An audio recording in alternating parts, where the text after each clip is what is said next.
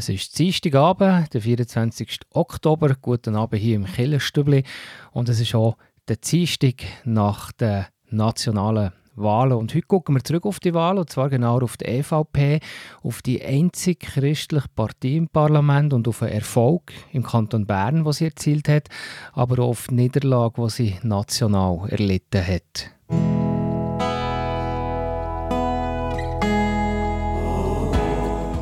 Beo Kirchenstübli Nachrichten, kurz und bindig.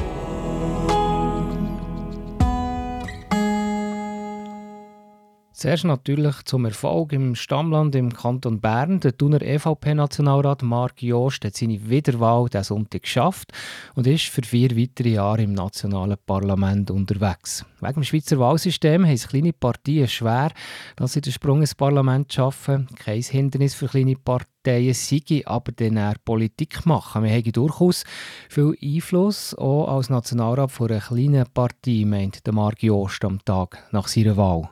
Ja, es ist mehr als man denkt, insbesondere wenn man in eine starke Fraktion eingebunden ist, was äh, bei uns in den letzten paar Jahren der Fall war mit der Mitte. Mitte hat äh, eine starke Ständeratsfraktion, äh, eine Gruppe, ähm, hat eine Bundesrätin, äh, hat mit dem Bundeskanzler die vergangenen Jahre auch Einfluss gehabt. Und das heisst, wir als ähm, EVP-Vertreter können in der Mitte natürlich auch unsere Überzeugung einbringen und in der Mitte Mehrheiten gewinnen. Und das wiederum kann zu Mehrheiten im Nationalrat oder im ganzen Parlament führen. Und das wird in Zukunft sicher nicht einfacher, aber die Möglichkeit, denke ich, kann weiterhin bestehen, dass wir über, über eine Fraktion Einfluss nehmen können, was äh, bei der Mehrheitsbildung kann entscheidend sein Die EVP gehört im Kanton Bern zu den Wahlsiegern. Sie kann ihren einzigen Sitz halten mit dem Marc Jost. Von der Stimme her hat sie ganz leicht um 0,1 Prozentpunkt zugelegt. Anders sieht es national aus. Die DVP verliert einen von ihren im gesamten drei Sitzen im Nationalrat. Jetzt sind nur noch der Berner Marc Jost und der Zürcher Nick Gucker im Parlament. Besonders bitter im Aargau ist die EVP-Präsidentin nicht mehr gewählt worden. Die Lilian Studer verliert ihren Sitz nach nur vier Jahren im Nationalrat. Schweizweit hat die EVP auch Wähleranteile verloren. Sie kommt noch auf gesamthaft 1,9 Prozent. Das sind 0,2 Prozentpunkte weniger als noch vor vier Jahren. Das zeigt aber natürlich auch, dass der Kanton Bern mit einem Anteil von 4,3 Prozent das Stammland der EVP ist. Dann noch Kurzmeldung aus dem Gemeinderat von Unterseen. Der hat einen Beitrag von 10.000 Franken bewilligt für die Sanierung der Dorfkirche Habkeren. Die Kirchgemeinde Habkeren sammelt Geld für die geplante Sanierung der Kirche, weil sie selber nicht genug Mittel hat. Dann ist das sicher ein willkommener Beitrag von der Gemeinde Unterseen. Sowie zu den Nachrichten. Weiter geht es um 10.8 mit dem Killerstübli Beitrag, das Gespräch mit dem wiedergewählten EVP-Nationalrat Marc Jost aus Thun. Der Thuner EVP-Nationalrat hat es geschafft, der Marc Jost ist wiedergewählt und die EVP im Kanton Bern kann sogar ein bisschen zulegen. National verliert die EVP aber Wähleranteile und, noch viel bitterer, einen von ihren drei Sitzen im Nationalrat.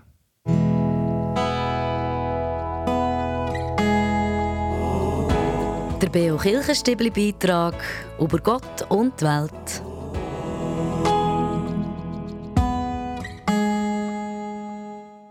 Mario, ihr habt es geschafft. Ihr seid äh, einer von zwei äh, Nationalräten im Parlament ab, ab dem Herbst wieder. Was ist eure Gefühlslage jetzt am Montagmorgen kurz nach der Wahl? Ich bin erleichtert und ich freue mich über die Wiederwahl und äh, auch, dass wir als EVP im Kanton Bern sogar ein bisschen können zulegen Das war äh, so nicht unbedingt zu erwarten. Gewesen.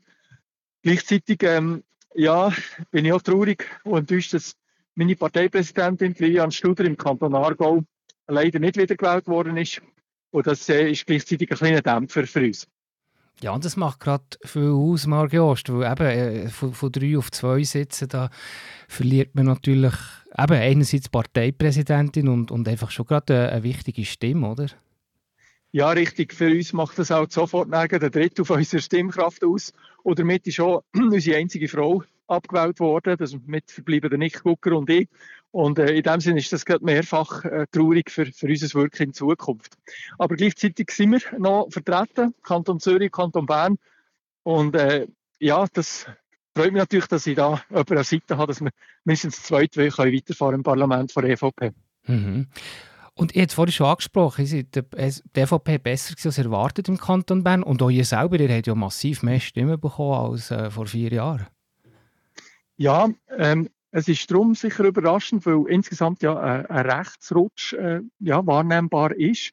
Und es auch äh, von christlichen Stimmen ähm, die EDU hat können zulegen. Und mir zeigt es, wir haben nicht verloren bei diesen Verschiebungen ähm, und wir haben können eben nicht nur halten, sondern sogar noch ein bisschen zulegen und das ist, denke ich, ja, zeigt, dass wir gut geschafft haben, dass wir gute Leute im ganzen Kanton haben, die für sich bei der DVP auf Ortsebene, aber auch auf Kantonsebene engagieren.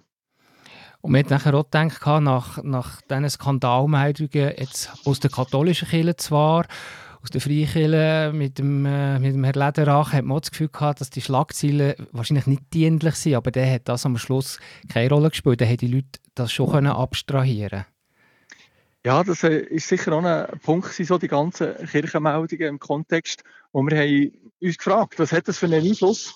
Äh, jetzt wissen wir natürlich nicht, ob es noch besser wäre oder ob die Leute können differenzieren äh, das, das bleibt offen, ja.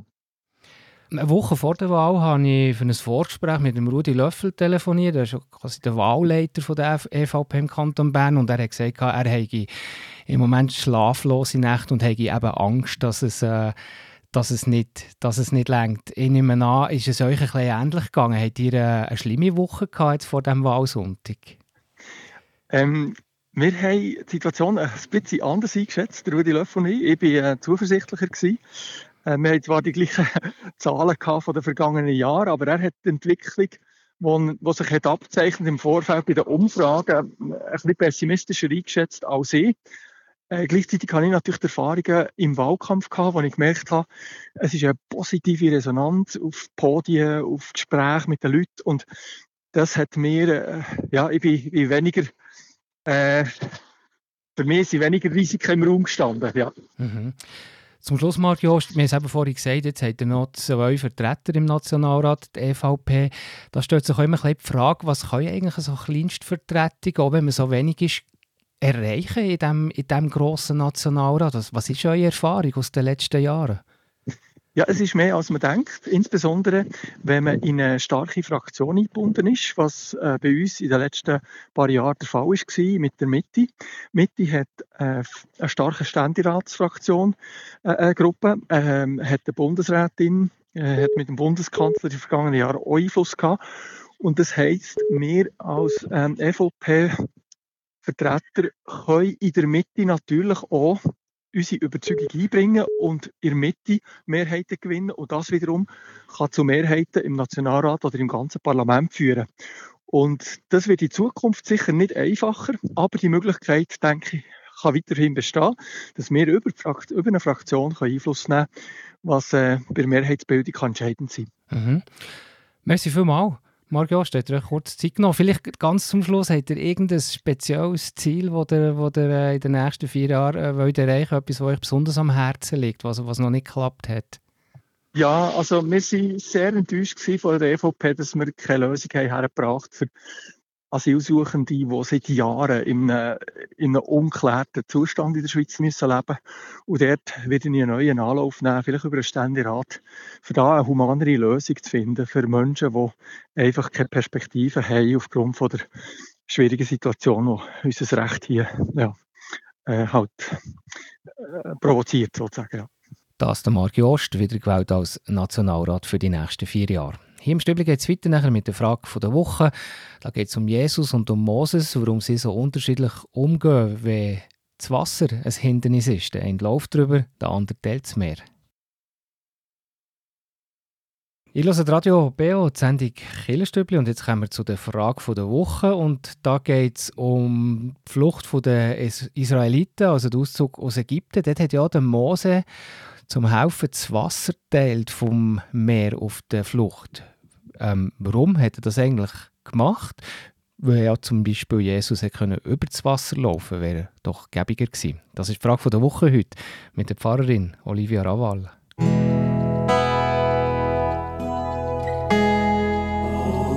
Die Frage vor Woche im Beo Kirchenstübli.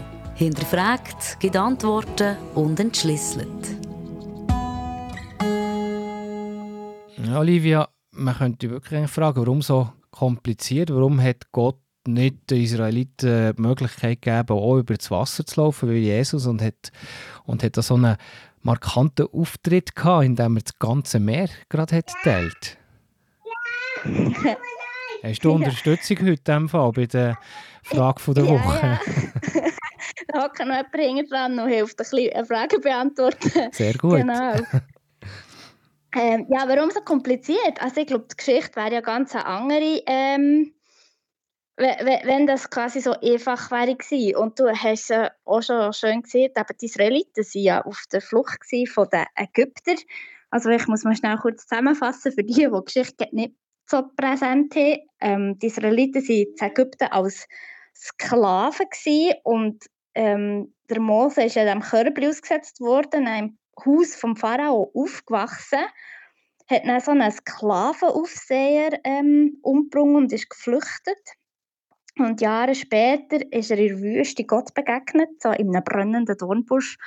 Und Gott hat halt zu ihm gesagt, los, es ist die Aufgabe, die Israeliten aus Ägypten rauszuführen.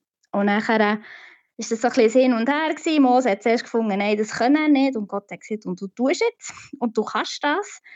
Und äh, ist es lang gegangen, bis der Pharao die Israeliten überhaupt gehen. Es hat also die zehn Plagen ja gebraucht. Und dann hat der Pharao gesagt, okay, jetzt, jetzt längt es mir im Fall, jetzt geht, geht, geht, geht, geht. Und sie sind dann los, ähm, das ganze Volk ausgezogen gegen die Wüste also, oder gegen das Meer eben. Uh, jetzt weiß ich gar nicht welches Rot oder das Tod oder irgendwie. Ich habe es eben vorher auch nicht gesagt in der Moderation. Ich bin auch nicht mehr ganz sicher geografisch, welches Meer. Ja, ähm, eben eines von diesen Meer. Und, und der Punkt ist, der Pharao hat sich dann umentschieden. Also es steht auch immer wieder quasi, dass Gott das Herz vom Pharao verstockt hat. Finde ich auch ganz etwas Schwieriges. Also ja, und auf jeden Fall hat der Pharao gefunden, nein, das war ein Fehler gewesen und jetzt hat er die gehen und das sind doch günstige Arbeitskräfte und er hat das Heer aufgeboten und die sind den Israeliten hingen nachher.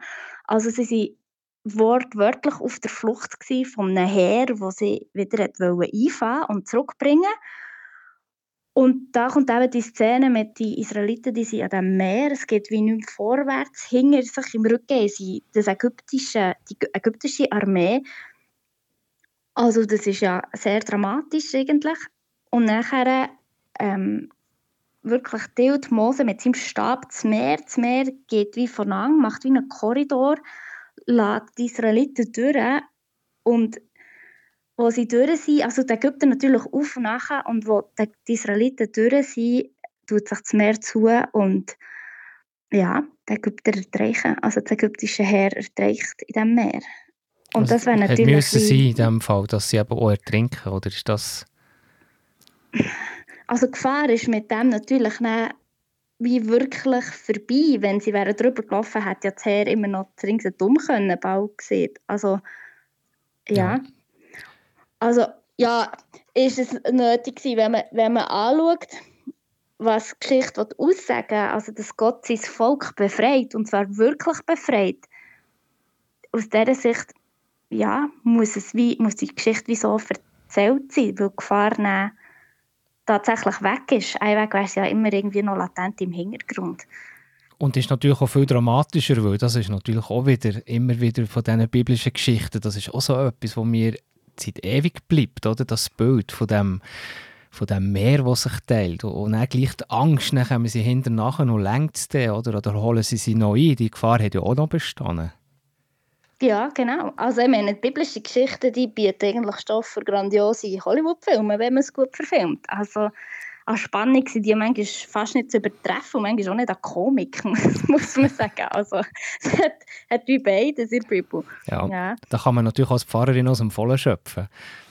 Ja, total, total. Obwohl ich manchmal finde, der Humor dürfte gut noch mehr Platz haben. Manchmal lesen wir Geschichten Bier ernst, die vielleicht gar nicht so Bier ernst waren. Ja, ja ich komme. Zum Beispiel gerade die andere Geschichte mit Jesus, die eben über das Wasser läuft, die wird immer so sehr ernst erzählt und ich finde, vielleicht müsste man die auch mit ein bisschen mehr Humor lesen. Ja. Also mir, mir ist, ist die Geschichte viel sympathischer geworden, als ich sie mal ein bisschen anders gelesen habe, als, als irgendwie man normal hin so gehört. Nehmen wir doch das einmal so mit, Olivia. Und übrigens, ja, das jetzt noch schnell googeln, das ist offenbar das Rote Meer, heisst es hier auf Google. Ähm, es ist, äh, die Quelle ist der Spiegel, wo, die Frage mal hat beantwortet und in der Bibel wird das Meer das Schilfmeer äh, benannt und es ist aber genau. offenbar das Rote Meer. Mila, warte, ich komme gerade. Ja, genau, die Schilfmeer, excuse. Ja. Und, und ja, das ist ja immer mega die Frage mit den, mit den geografischen Gegebenheiten. Das ist ja oft auch gar nicht so klar. Und es gibt ja auch verschiedene Theorien, wie das wirklich tatsächlich möglich könnte sein, ähm, dass das Meer wie zurück ist, wegen der Wind, der irgendwie geblasen hat danach. Und, und je nach Theorie ist es auch, glaube ich, ein anderes Meer. Also, ja. es, ist noch, es ist noch interessant, genau. Aber immerhin haben wir jetzt da so weit, haben wir das so weit geklärt. Und ich glaube, Olivia, lassen wir dich springen. Du wirst, äh, wirst glaube ich, gebraucht. Ja, genau. Sie erzählt gerade, dass dann auch schon im Meer war. Gell, in den Ferien bist du auch schon im Meer. Genau.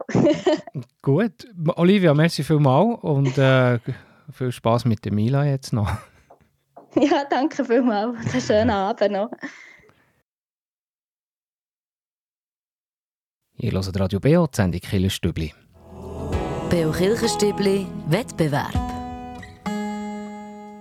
Jetzt im Oktober habt ihr nochmal Gelegenheit, schon mal einen Gutschein zu gewinnen von der Buchhandlung Fontis. Da bekommt ihr dann nachher auch schon Anfang November, zum Beispiel um früh genug Zeit zu haben, vielleicht schon etwas für Weihnachten auszuwählen als Geschenk oder auch für sich selber. Gewinnen könnt ihr nämlich einen 100 Franken Gutschein von der Buchhandlung Fontis früher bekannt als Bibelpanorama. Dort findet man ein grosses Angebot an Büchern, aber auch an CD- oder Geschenkartikeln.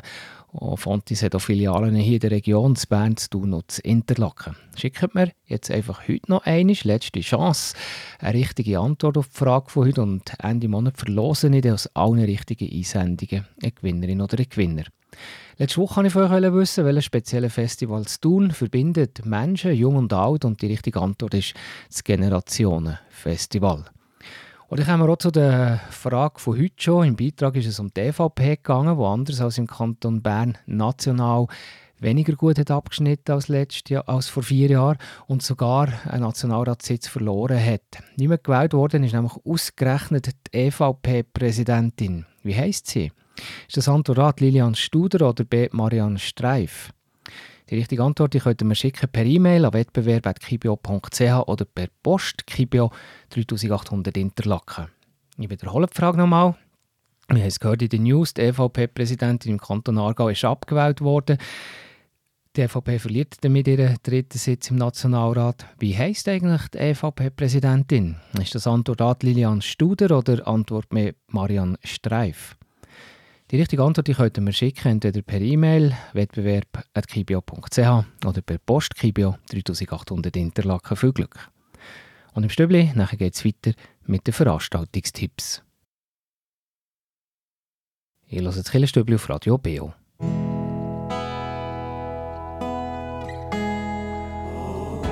Veranstaltungshinweis. Was läuft in Kirche und Gesellschaft?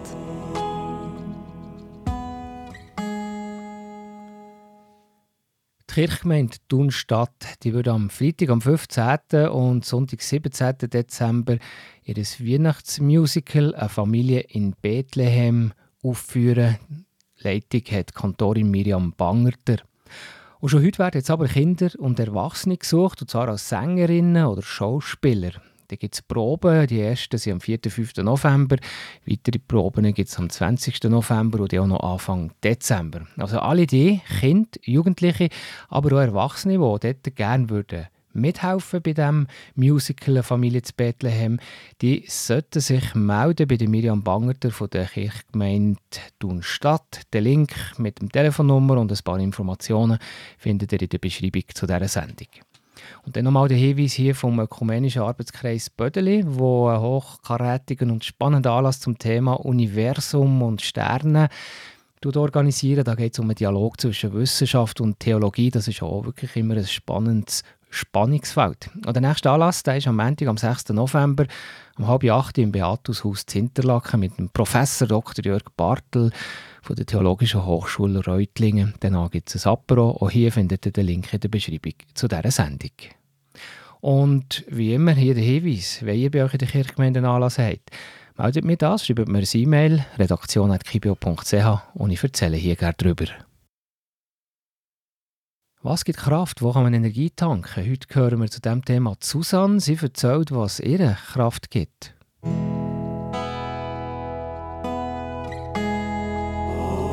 Der Beo Kirchenstübli Kraftort. Hier erzählen Menschen, wo sie sich besonders wohl fühlen, wo sie Kraft und Energie tanken oder Gott näher sind.